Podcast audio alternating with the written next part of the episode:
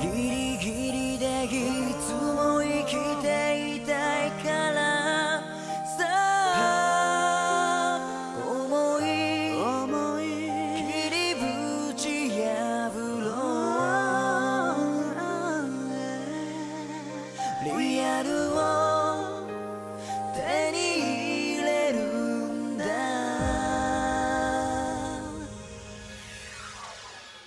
Hello，大家好，欢迎收听拆漫专家，我是糖糖。我是公谷，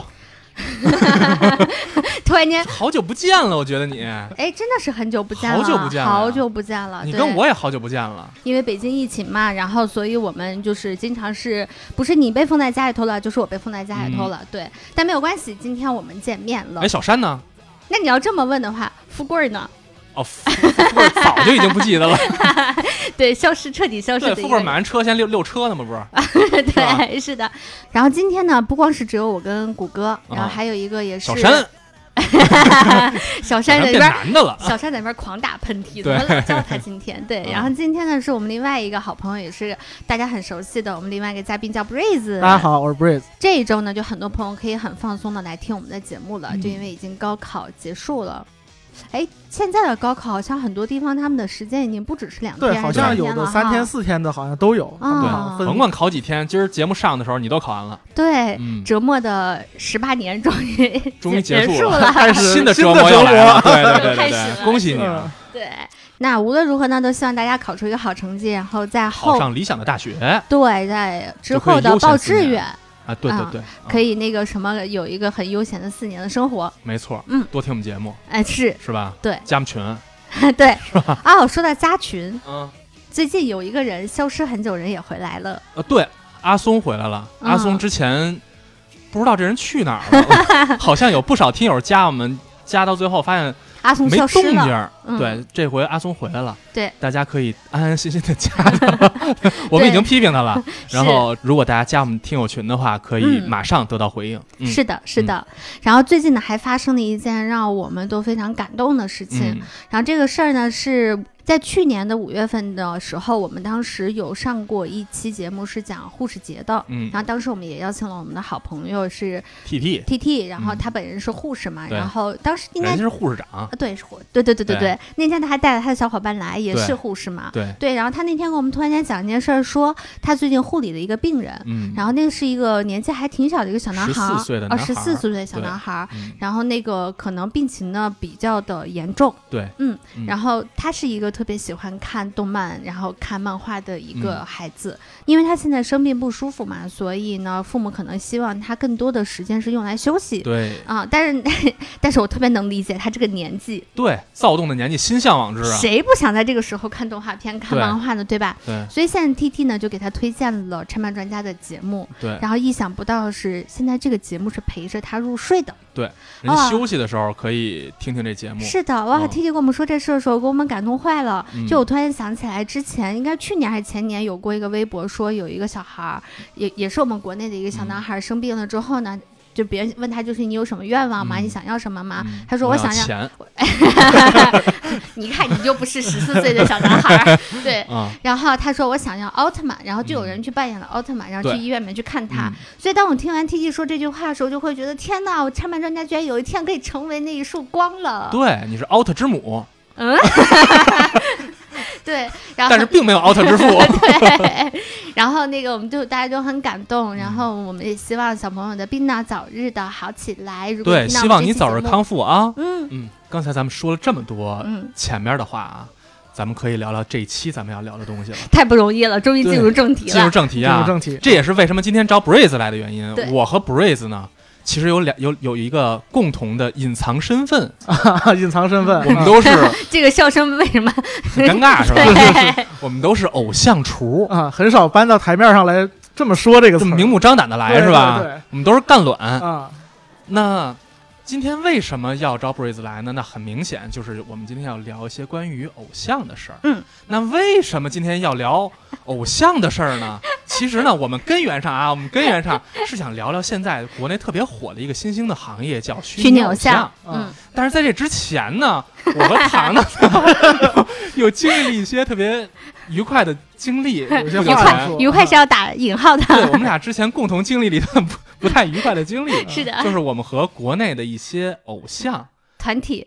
对对我们的工作我们的本职工作跟他们发生了一些些交集，交集，然后呢，我我们就感慨良多。感慨良多，真的是嗯感慨良多，嗯。有一车的愤话想说，是包括因为我包括朋友工作也会接触一些偶像，嗯。或者就是一些偶像团体中的成员，或者说整个团体这样，但嗯，体感不是，不是非常的美好，啊，不是非常的尽如人意。对嗯所以呢，我们今天啊，我其实咱现在在 B 站上看到不少大家都吐槽嗯这些偶像，完了去羞辱人家什么之类的哈，我觉得没必要，那倒没必要，没必要。对对，咱们就是去聊一下国内的偶像和国内偶像发展进程到现在为止是怎么走到今天的，和我们的对于他的一些想法，嗯，嗯，是吧？听着它特别像个论文题目，但但是其实一点都不。医疗，就是这这两期，我们都会带着强烈的个人恩怨和情绪来做表达。肯定会有一些个人的情绪啊。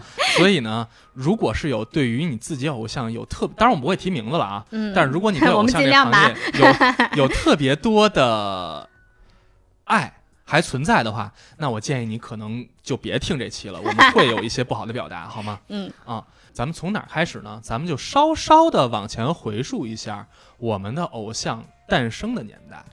啊，这个话题好具有年龄感。对，所以只有我这种老头儿能聊了。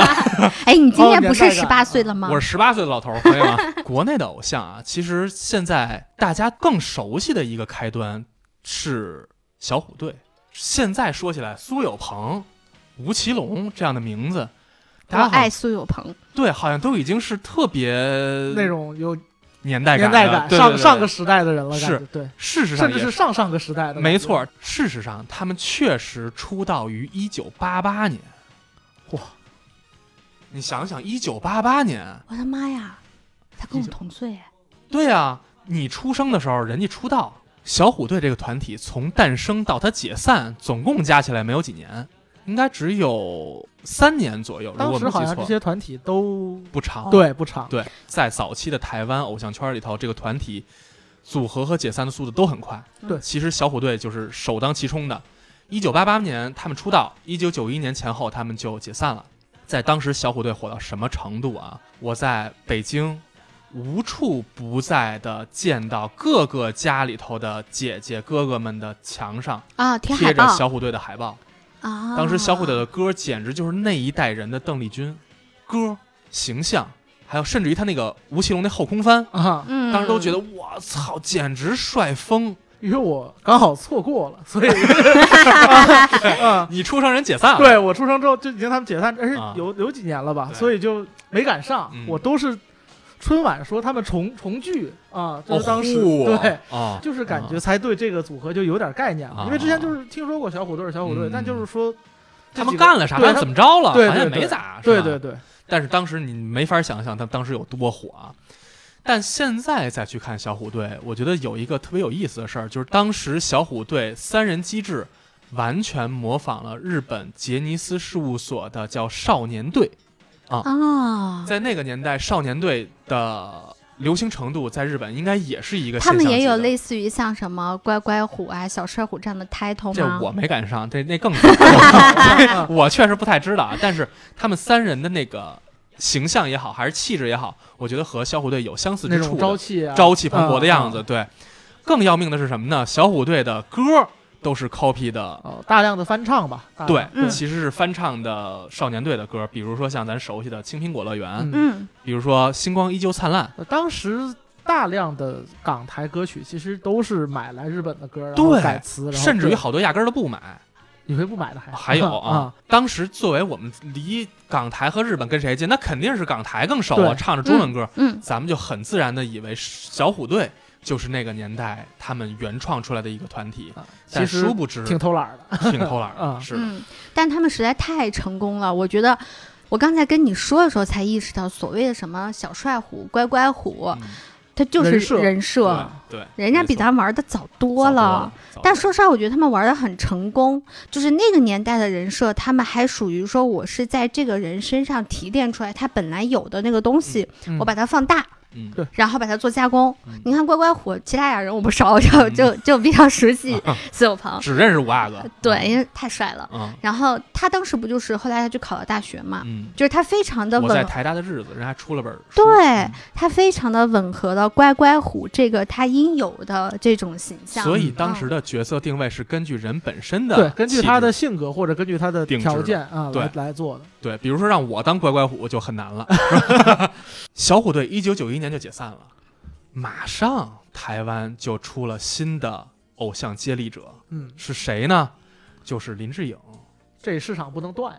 不能断，而且他确实没断，甚至于把这我好像玩大了。又啊错过了，你又错过了是吧？嗯林志颖，咱现在年轻人熟悉起来，他可能就是从《爸爸去哪儿》了，是吧？啊还有那个光溜溜的赛车服，对对对，喜欢 F 一的可能知道他对点儿。对，嗯在一九九二年出道之后的火爆程度，我觉得相比较于小虎队，应该说是有过之而无不及，没关系，他俩我都没赶上。是吧我？也嗯没有，当时当时在国内大家都你知道咱俩现在在就会趁着他显得特年纪特别大，你知道吗？哇赔了。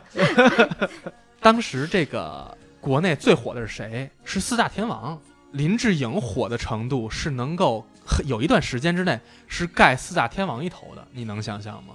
哦，那个时候四大天王从某种意义上来说也算是偶像，在那个年代，你评价那个年代的人为偶像的时候，和我们这个时代的偶不一样，不一样，完全它还是两个含义的。倒不是说就是说偶像他一定就是又不能唱又不能演，但嗯就是他们对自己的定位。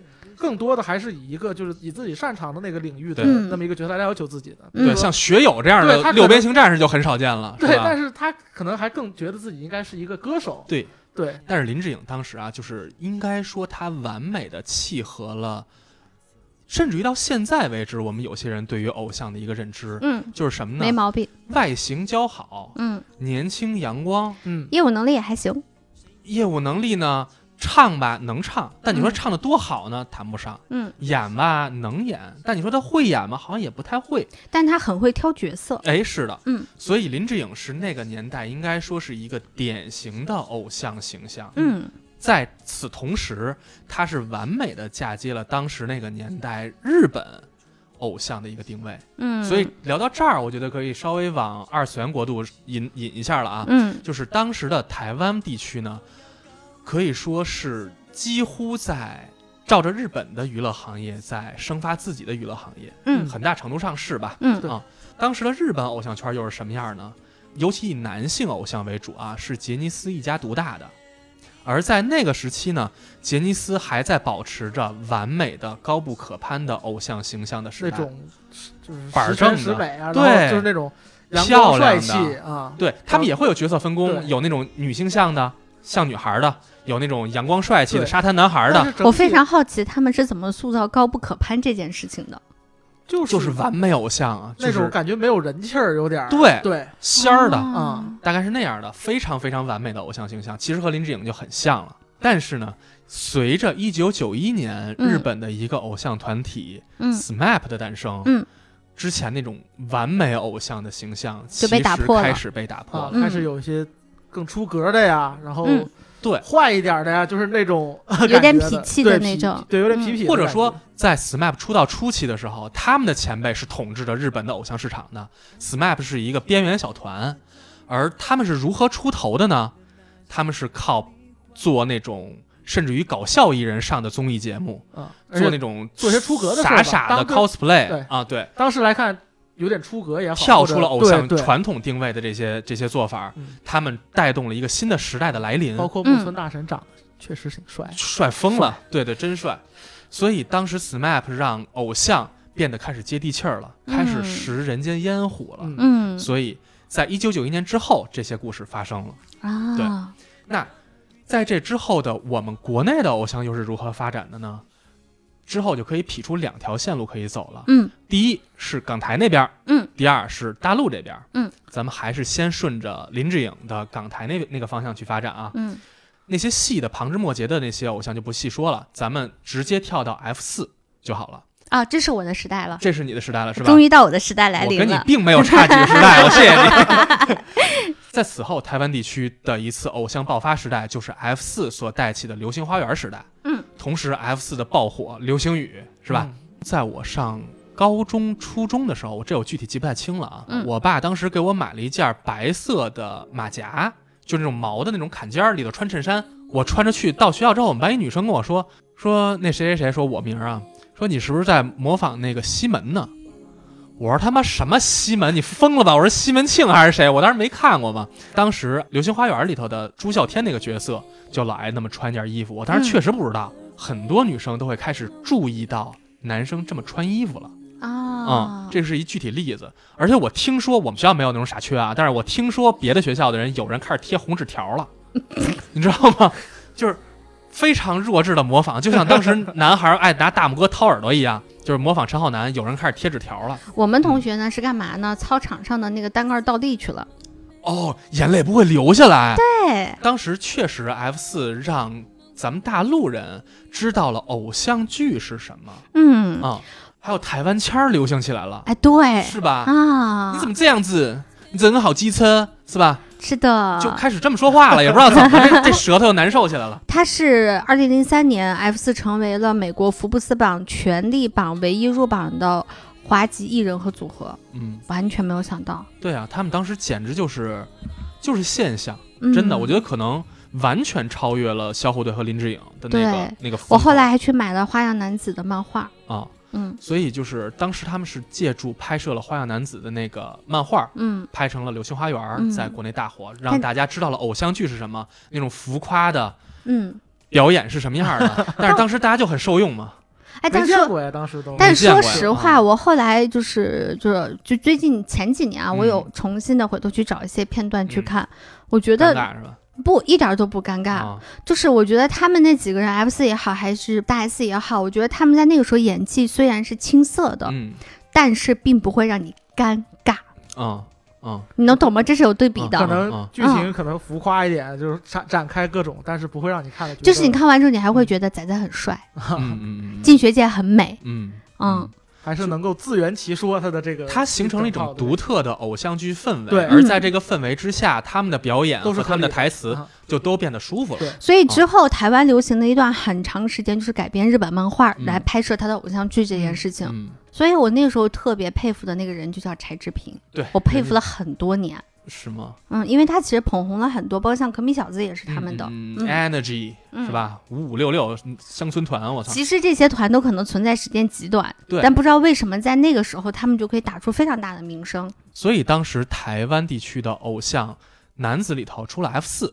这是一个典型的偶像组合啊。那女子里头，其实我想说 S.H.E，但是他们是更像歌手一点儿，更像歌手一点，而更像偶像的，我觉得反而是那个 Fall in Love，就是那个杨丞琳那组。天哪，那啊他们真的是出道时间巨短，太短了。对，就一瞬间嘛。嗯，但是有大量这样的，我觉得台湾当时的偶像这个圈子，尤其女孩的偶像圈子啊，嗯就特别有意思。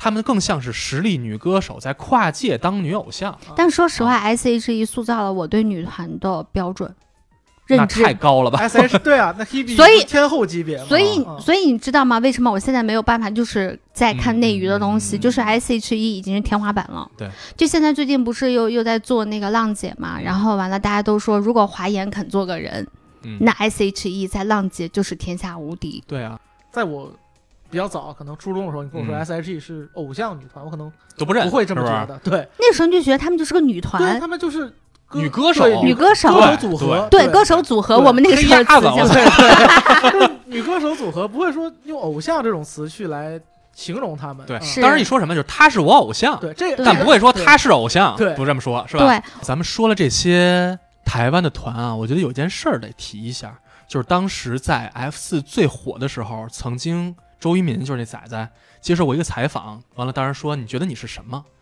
周渝民曾特别应该说认真的说吧，他说我其实也不知道我自己定位是什么，唱歌好像也不是很好，大概那意思啊。啊，演戏也不是很好，我到底是什么呢？他自己就就一下沉浸到那个那个里头了，他开始去纠结自己到底在这个生存环境里头该处于一个什么位置这件事。来定义定义自己？对、啊，我这么火，我已经火出火到全亚洲了，但是我到底是什么呢？我觉得可能是跟他是怎么进入这个行业是有关的。我觉得无论出于什么原因，他对这件事儿有思考。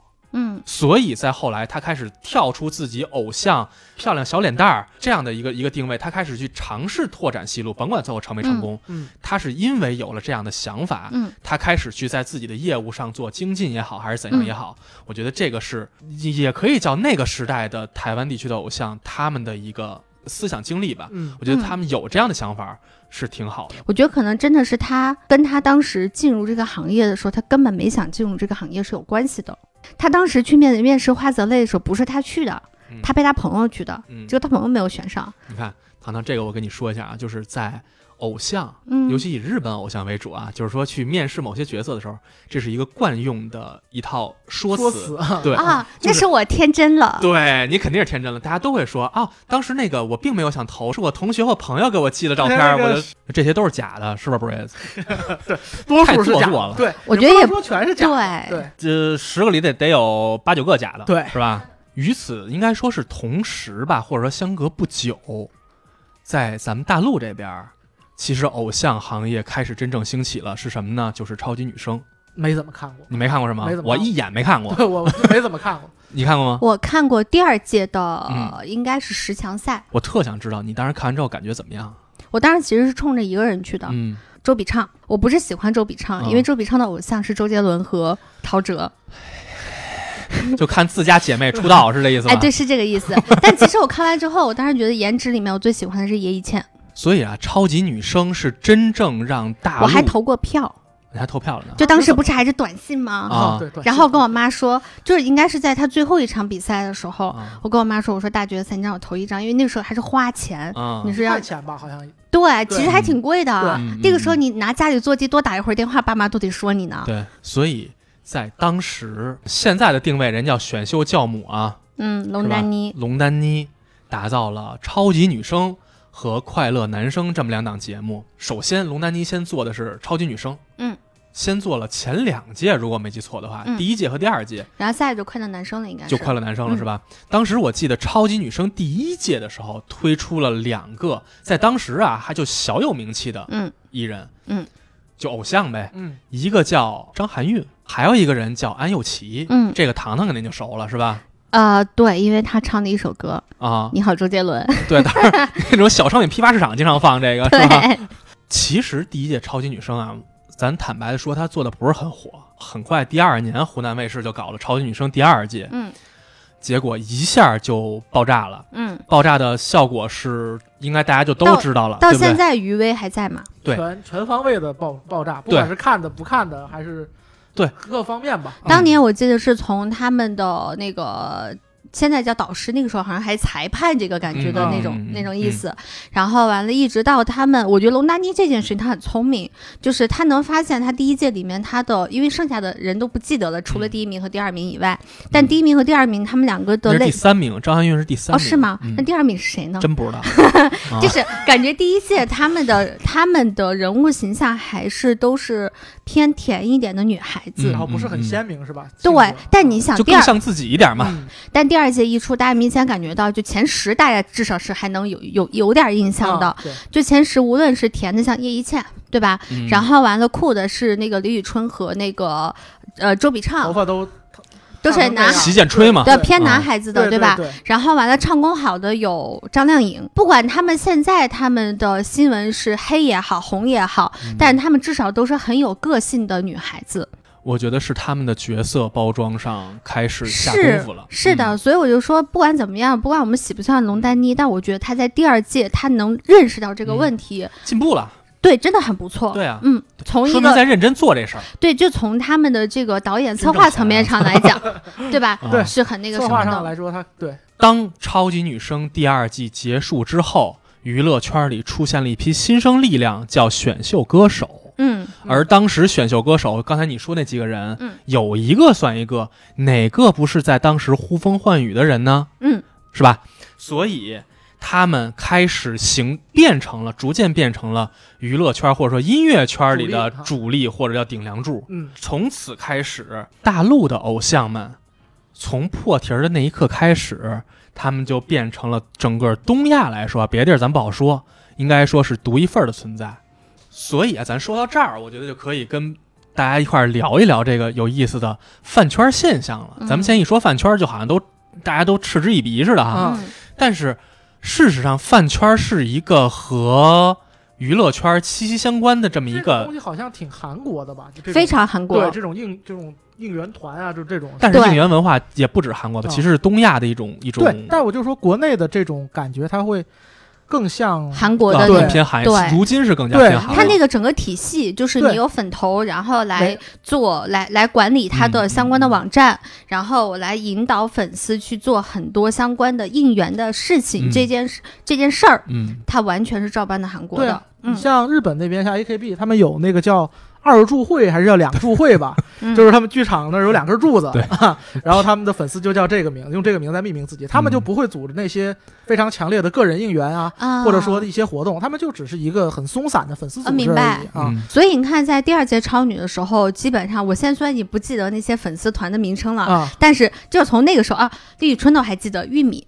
啊，然后就从那一届开始，好像我们所谓的粉丝团，它会有一个标签化的一个名称，而这个名称一般不再是像我们原来，比如说早期周杰伦粉叫杰迷，原来我们就是只是取名字当中，大家可能是说简称，说的顺嘴，对，就是对吧？但是从从他的人名里挑挑字儿出，对，挑字儿出来，对，但是后来从超女之后开始，就变成了是我好像要有一个非常特殊的标签来划定我属于谁。嗯，九十年代末的时候，韩国的偶像团体开始兴起，嗯。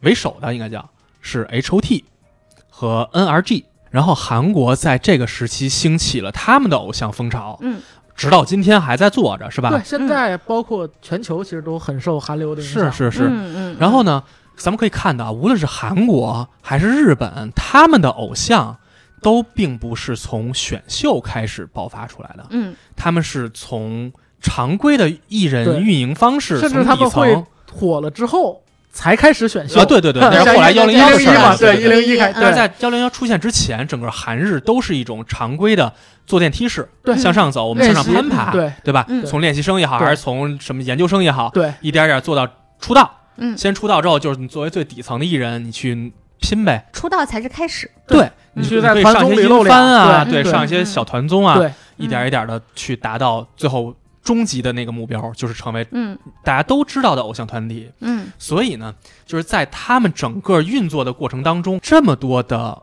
偶像们，大家形成了一个偶像圈层。嗯这个圈层是什么样呢？就是大量的偶像在做着偶像在娱乐圈里独属的一件事儿，嗯比如说他们会去开自己的独立的、非成本非常低廉的小团综。对嗯那电影、电视剧拍的是偶像粉丝向的粉丝对向度，嗯比如 A.K.B 的《马路须加学员》，对是吧？嗯对比如哪怕像杰尼斯这样体量的公司，他们推出来的艺人也会去拍一些看起来其实挺 low 的那些柯南日剧，日剧比如说像金田一，偶像在日韩来说，他们几乎就是不客气点说啊，应该是整个娱乐圈的边角料。是是的他们你偶像日本吧，日韩国我不太了解，啊他们以一些偶像出身的，不管他后面是演员啊、歌手这些身份也好，嗯。他们会努力的想去洗掉自己曾经是偶像的对，哎这个是是是。是。出身的这件事情。你看，像 A.K.B 当时的绝对 ace 嗯。前田敦子，国民团嘛，就是属于最顶峰的时期的那个最核心的一个成员。对。在他毕业之后，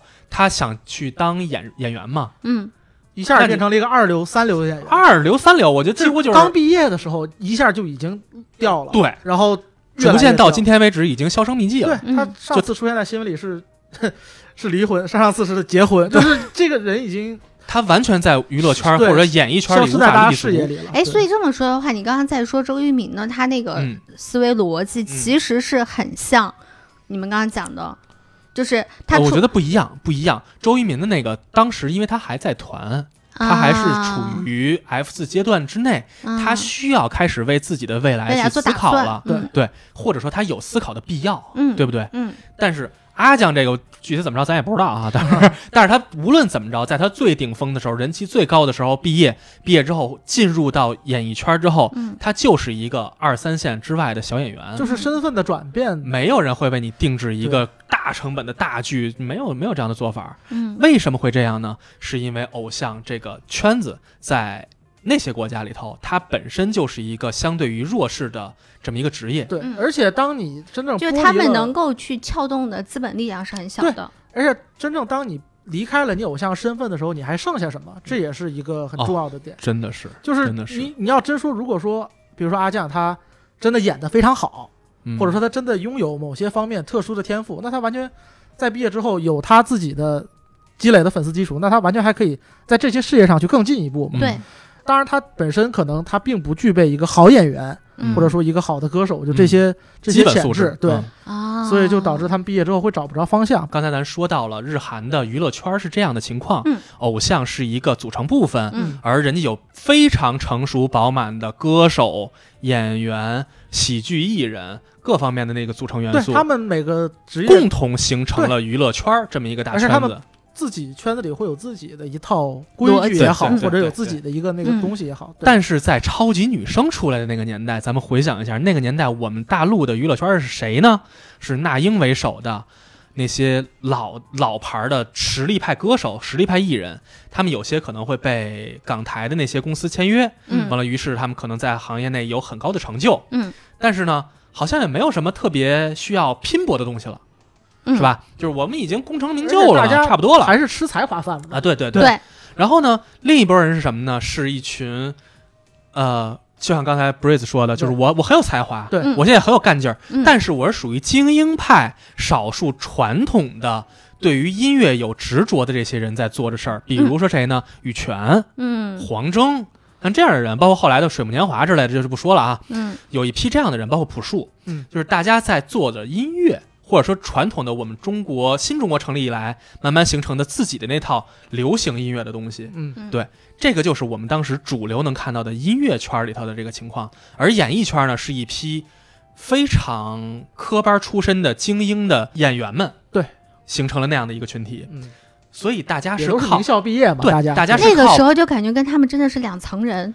对，他们大家是靠本纯靠靠本事吃饭他们。提供优秀的作品，我们观看或者是收听他们优秀的作品，但是这个问题出在哪儿呢就？完了。对就变得非常的精英化，嗯就大家都是那会儿，你看那会儿的电视剧题材，你爱看不爱看我不知道，但是绝对都是标准的精英化电视剧呈现。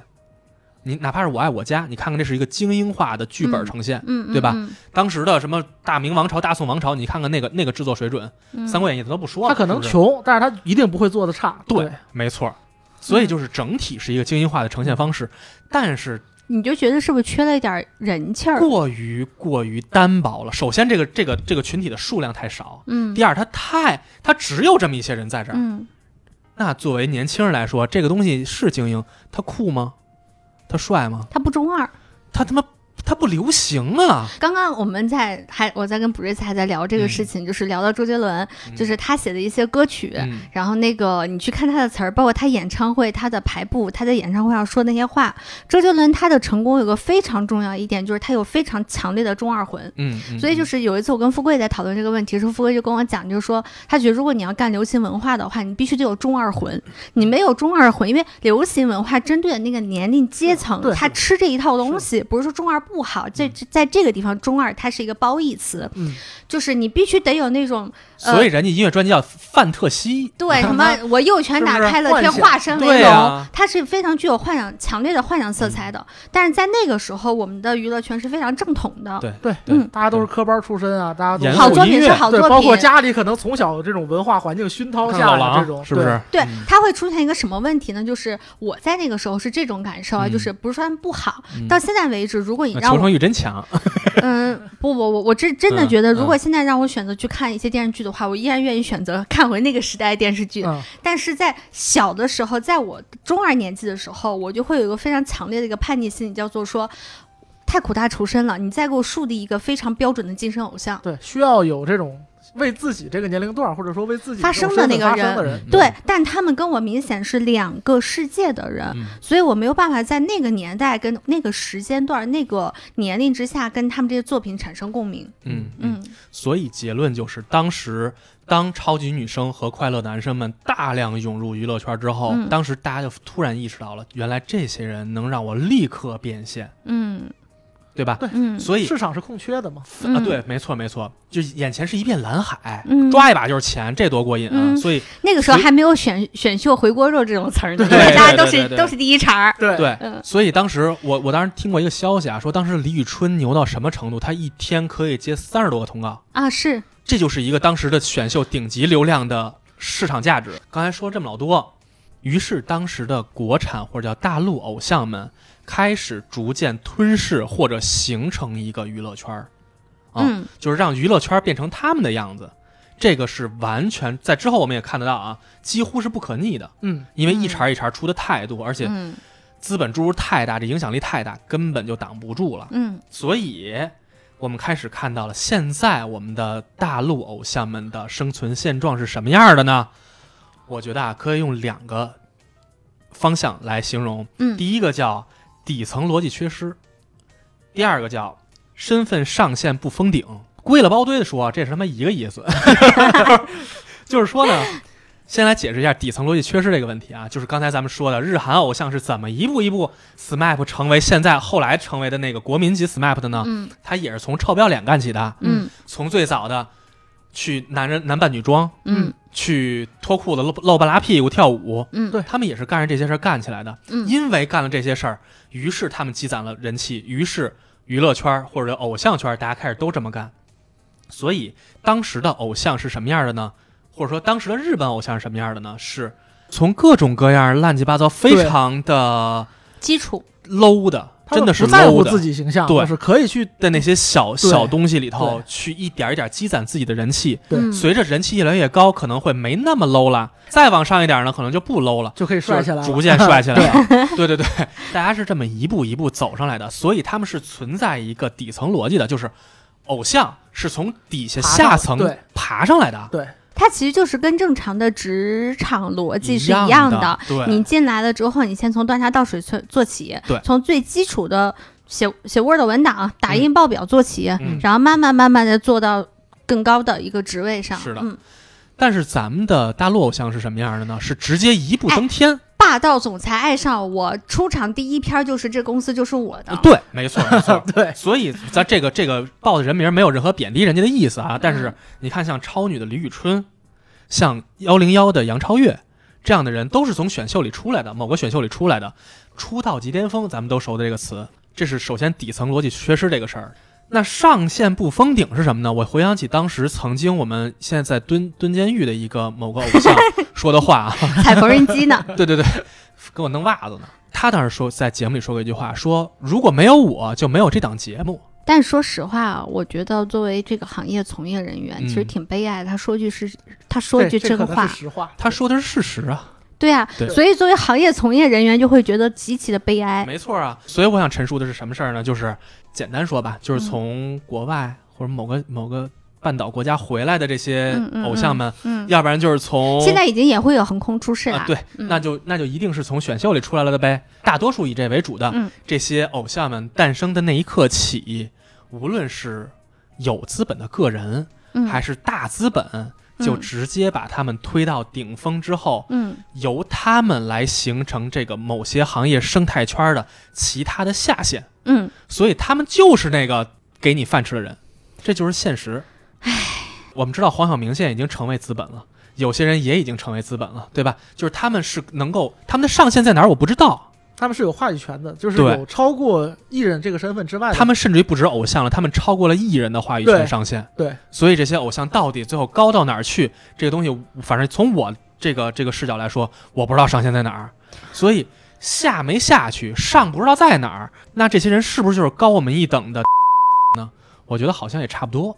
大家都知道嘛，我就是做综艺导演嘛，嗯。就经常要写策划案，做 PPT 是我们这个行业的嗯。必备技能之一。嗯。我跟你说一下最近的一个例子，就是今年一月份，我给嗯某大厂嗯。交了一份策划案，嗯。然后这个策划案的主持人呢，其实他也算是一个名人，但是他不属于娱乐圈的人，但他带有一定的娱乐性。然后这是一个还相对比较严肃的访谈类节目。嗯。然后大厂给我的回复是很喜欢，嗯。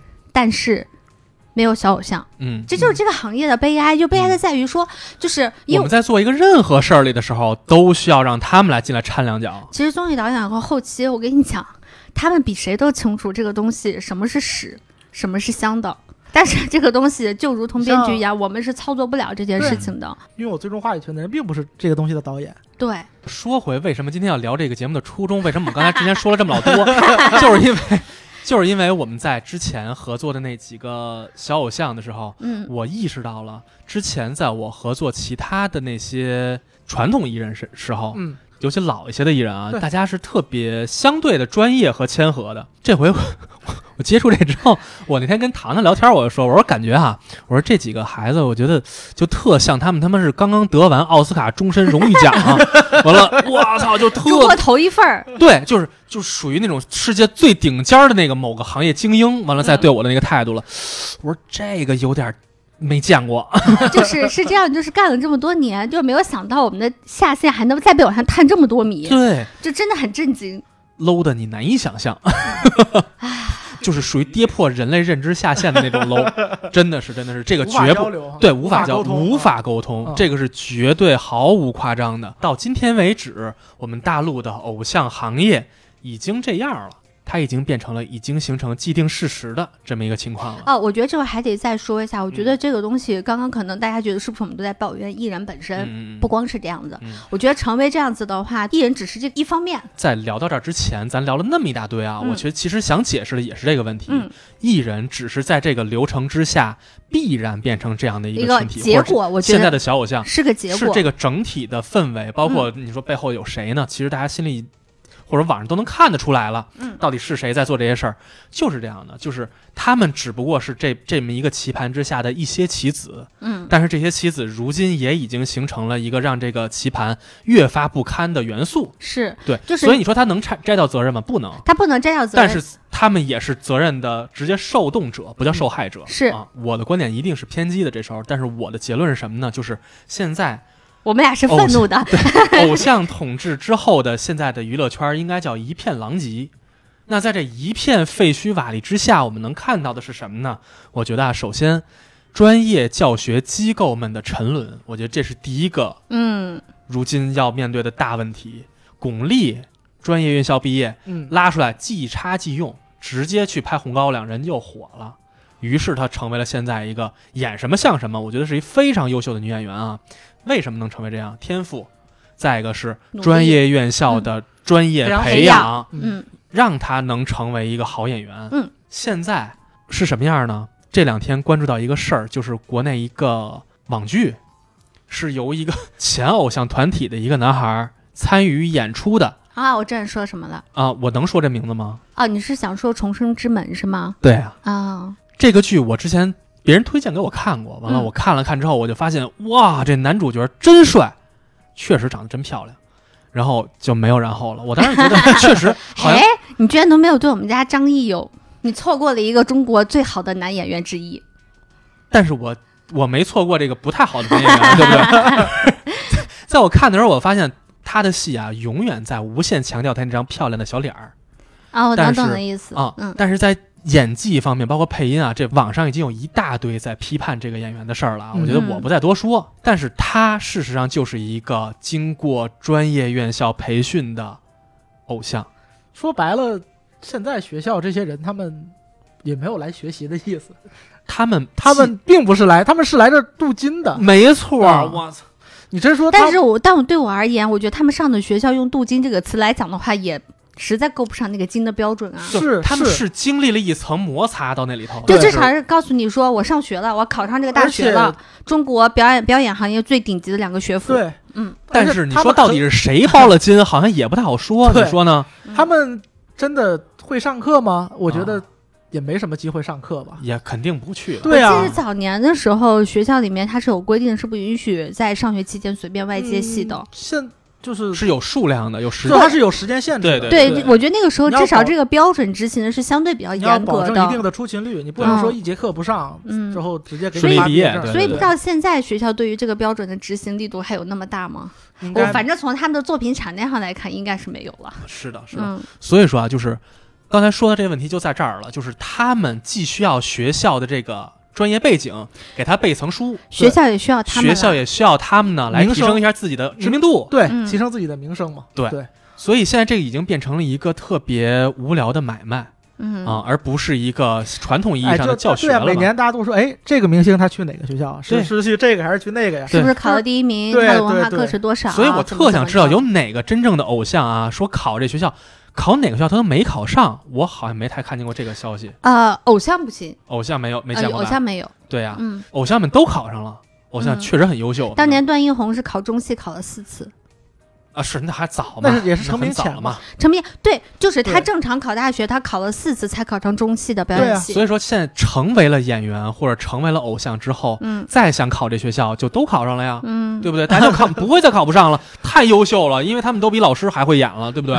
嗯所以我觉得这个啊，我觉得这个这个是一个第一个，我觉得现在特别二逼的问题啊。嗯然后第二个是什么呢？是就是行业的崩坏。我们看啊，H O T 火，但是你再回听 H O T 的歌，真的很好听。我到现在偶尔听起来的时候，还觉得仍然很好听。那你说木村拓哉火，木村拓哉演的那些剧，什么时候看都都可以。当木村拓哉和那些大演员们放到一起飙戏的时候，你发现他甚至于高别人一筹，对他他是主艺啊，真的很火，而且他很会演啊，这哥们儿，很会火，呃，很很会演，而且又很帅。啊对，而且而且还还特别能唱，对，是吧？你看他演唱会，他全是真唱嘛，哥们儿唱的巨棒，跟原声放 CD 一样。所以这些人，当他们想向上爬的时候，像刚才咱说的啊，他们从最底层要往上爬的时候，他们需要有好的唱功和好的演技傍身，同时也需要有好的音乐和好的剧本给他加持。嗯对这个就是一个相互依存的状态了，对不对？那我们的这个行业现在变成什么样呢？我觉得是一个全行业、全工种的 在向下崩塌的一个状态当中。对啊，嗯我们从国外回来那些小小小小演员们，嗯我们从选秀里拔出这些歌手们，歌手们确实能唱啊，这个不不咱不多说。嗯嗯但是之后真的培养他们如何去唱了吗？你都把责任推到啊，唱片行业不景气，对，那谁造成不景气的呢？对不对？所以，当你要作为一个歌手出道的时候，你是不是最主要的？你唱他妈歌得好听啊！对，我觉得就算行业不景气，这两年大家出来谁大家印象比较深的？周深嘛，周深、对毛不易，对嗯对吧？就人家俩不无论怎么说，他们是不是？因为我不是很了解他们，他们是不是创作型歌手，我不知道。因为周深是靠翻唱出那个被大家认识的，嗯但无论怎样，人家唱功了得呀。嗯嗯，就是大家不是要求你非得做一个全能型选手，嗯你只要有写歌、写词儿自己。对，然后你得得当唱作人，对就是不需要你每个人都变成周杰伦，不用，你只要在某一个上面你做的足够好，对得起你的专业就 OK 了。但是我想说的比这要多一点儿，嗯是一定要有行业的依托和支持。嗯，就是你作为一个好歌手，我不会写歌，你给我写的全是他妈什么啊，对这个我认同，很爱。情买卖，这这爱情买卖不差啊，但是就是嗯嗯咱们这都，来那些东西，我觉得这个你不能全场都喵喵喵嘛。呃，对，喵喵喵，我觉得也还行。当我想去唱好歌的时候，有一堆作曲作词的人能够给我支持，让我把这个产品输出好，嗯。让我的哎。能力达到最好的体现，这个才好啊。哎，你想想我，但是我现在听了黄子韬的那个说唱 rap，我操，什么那是什么呀？他妈数来宝都比你那强啊！所以你看，你还记得咱们如果要是往往往前推啊，就往前啊推到十年前，啊你去听歌的时候，你还去关注他的作词人是谁，嗯作曲人是谁，对对吧？你还会去关注这些东西，甚至有的时候他们的 MV 拍出来之后，你会关关注他的 MV 导演是谁。但现在这些歌曲都没有这些东西了，完全没有了。对啊就，是网上发发个曲，就你还现然后在还网然后粉丝买，对你 偶像原本不需要承担这些，嗯但是偶像你如果已经像今天这样，已经把把他捧上了神坛的话，那他一定要承担这些了就。所以我觉得现在的偶像是完全无法做到能够支撑起各个行业的，就也就是说，整个这个娱乐行业的崩坏是靠他们的脸和他们的新闻、娱乐八卦。再去撑起这个行业。我觉得这个有粉丝的有规律的那个粉丝行动呃，是的，是的，是的，啊是的，就是靠这些做出来的，其实是虚假繁荣。对，到现在为止，我们很难看到他们输出好歌、好电影、好作品，是吧？其实你看，最近因为浪姐翻红的王心凌，就是我是因为她翻红了，我才知道爱回嗯这个公司，嗯它是当年滨崎步的公司嗯进入台湾市场之后的，等于是它的分公司类似这样的嗯东西。嗯当然，王心凌也是去日本接受了一定的这个培训之后，然后才回来的。但是你看他的歌曲，比如说像《第一次爱的人》，嗯就最近因为重新火了嘛，嗯然后大家去扒了一下，就可这真的是有年代差了，大家居然不知道这是一首翻唱的歌曲。嗯但是你不会觉得好像他翻唱就有什么错，嗯对吗？在那个时候，他剩下像《爱你》呀这些歌曲，它依然会很好听。这就是你刚刚说那个问题，嗯就是有一个人他适合当偶像。他有当偶像的潜质，然后我就在各个层面上都能提供到给他的资源是非常优质的，嗯然后我们共同把这个人推出来。把对吧这个形象包装起来。把这些人包装起来，而且我不会说我只是说在某一种，比如说人设上嗯或者什么上面给他砸重金，我会让他业务能力上看起来很好。大家这回为什么喜欢王心凌呢？不就因为她到这个年纪了，唱跳依然没有大汗淋漓的，还可以唱那种青春的歌曲吗？不就因为她的专业能力是很强的吗？啊，对我来说倒是因为他让我回忆起了年轻时候的我自己，你是不是就是那种短视频网，就短视频里面拍到的那个王心凌男孩？跟着跳舞的是吗？嗯我当时根本不喜欢他，哦，是吗？嗯，啊，但是我只是听过他歌，嗯我当时在追 S.H.E 啊，忘了啊忘了，我记得是浪 姐，不是你啊这么忠诚吗？啊，对我真的很忠诚，不是，而且当时太多了，根本顾不到他，他并不是哇在当时很火的那个人，菲尔、孙燕姿这啊，就全是这些，孙燕姿都是冷门歌手了。孙燕姿都冷门歌手了，那我完了，我他妈自称冷门歌手了。对啊，对，玩玩梗玩到本尊那儿去了。嗯啊好，所以也因为刚才说的前两项啊，所以造成的就是三观的崩坏。我觉得嗯，这个才是最最最直观、最坏的那个结果。就在我刚刚开始大学还是实习的时候，嗯我当时是给一个电视剧做录音的助理。当时那些演员们有年轻的，有上点岁数的啊，嗯来到录音棚之后，每个人都会跟你说：“老师，谢谢你。”整个全程的那个配合程度是非常好的。到现在为止，我意识到好像整个风气变了。那嗯当时糖糖跟我说，说他跟他的那些小导演们说的时候，嗯他有一个要求是，跟演员对戏的时候不要蹲在这些艺人旁边儿，嗯，这样会显显得你自己很弱，弱。嗯而事实上啊，在我看到的有些情况下，导演们在和演员对戏的时候，要不然就是蹲在旁边，要不然就是弯腰弯在旁边儿，而演员要不然就是坐着。吆吆五喝六的。对对对对对，嗯现在已经这种风气已经很常见了，应该说。而且我非常讨厌的一个行为，其实跟刚刚谷歌说的有关系，就是“老师”这个词，就是。原来咱们觉得叫老师，首先你得认知到这个人他是在专业层面上，他得对你有着绝对的碾压的情况下，你才会叫他老师。我觉得这是一个相对比较神圣的词语。结果现在就是在我们这个行业，老师漫天飞，嗯，就是谁都是老师。哎我发现一件事儿，你知道吗？就咱不止咱们的行业，因为咱们行业这么胡逼叫，叫的现在网上大家发弹幕的时候都是什么什么老师了。非常啊，我特别崩溃这个事情。哎，你们是觉得这么叫什么什么哪个演员叫什么什么老师的时候，你们觉得自己特专业是吗？我们都极力的在往回拉大家，不去胡叫人老师。嗯当，然该叫还得叫啊，就你遇到真的让你服气的人的话，你或者说同辈的我都愿意，就是你的能力基本过关我都愿意。嗯但如果你要是确实不行，那我们真没必要。我在跟我所有的新认识的团队合作的时候，我跟他们的第一句话就是，他们因为有一一上来就会有时候叫唐唐老师，我说别，哎咱们千万别以老师互相尊称，咱就叫名字，求求你了，因为我觉得他们在叫我老师的时候，我觉得有一种在骂我的感觉。对，真的是哎真的是。你说我要哪一天我在节目当中天天谷歌老师，嗯，我跟你说谷歌哎干嘛呀？还真接。就是我觉得我有一天我要是那么这这这种方式跟你讲话的话，嗯谷歌肯定觉得我今天要找他借钱。综上所述吧，我觉得看了整个偶像行业嗯从诞生到现在为止，我们以粗浅的眼光来看，能嗯看到的原因大体如此。所以你说这个事儿吧，好像也并不是一个特别一蹴而就，说他咣叽一下就变成这样变天儿了，不是，他是这么多年一点点培养过来的，嗯真的。嗯而且我觉得好像也回不去了，不可能回去真的回不去了。回不去了。真正的那些从业者好像已经慢慢被拍死在沙滩沙滩上了，嗯，所以我们觉得可能需要一次下一次的革新，才能有所转变这些东西。那下一次革新是什么呢？我的判断就是下一个革新的点就在虚拟偶像上。好，那我们这期就这样啦，别忘了去找我们的阿松同学加群，然后我们可以在群里头，我可以悄悄告诉你们，我们最近都拍些什么节目，群里说，群里唠，好吧？行，那就这样啦，拜拜。拜拜。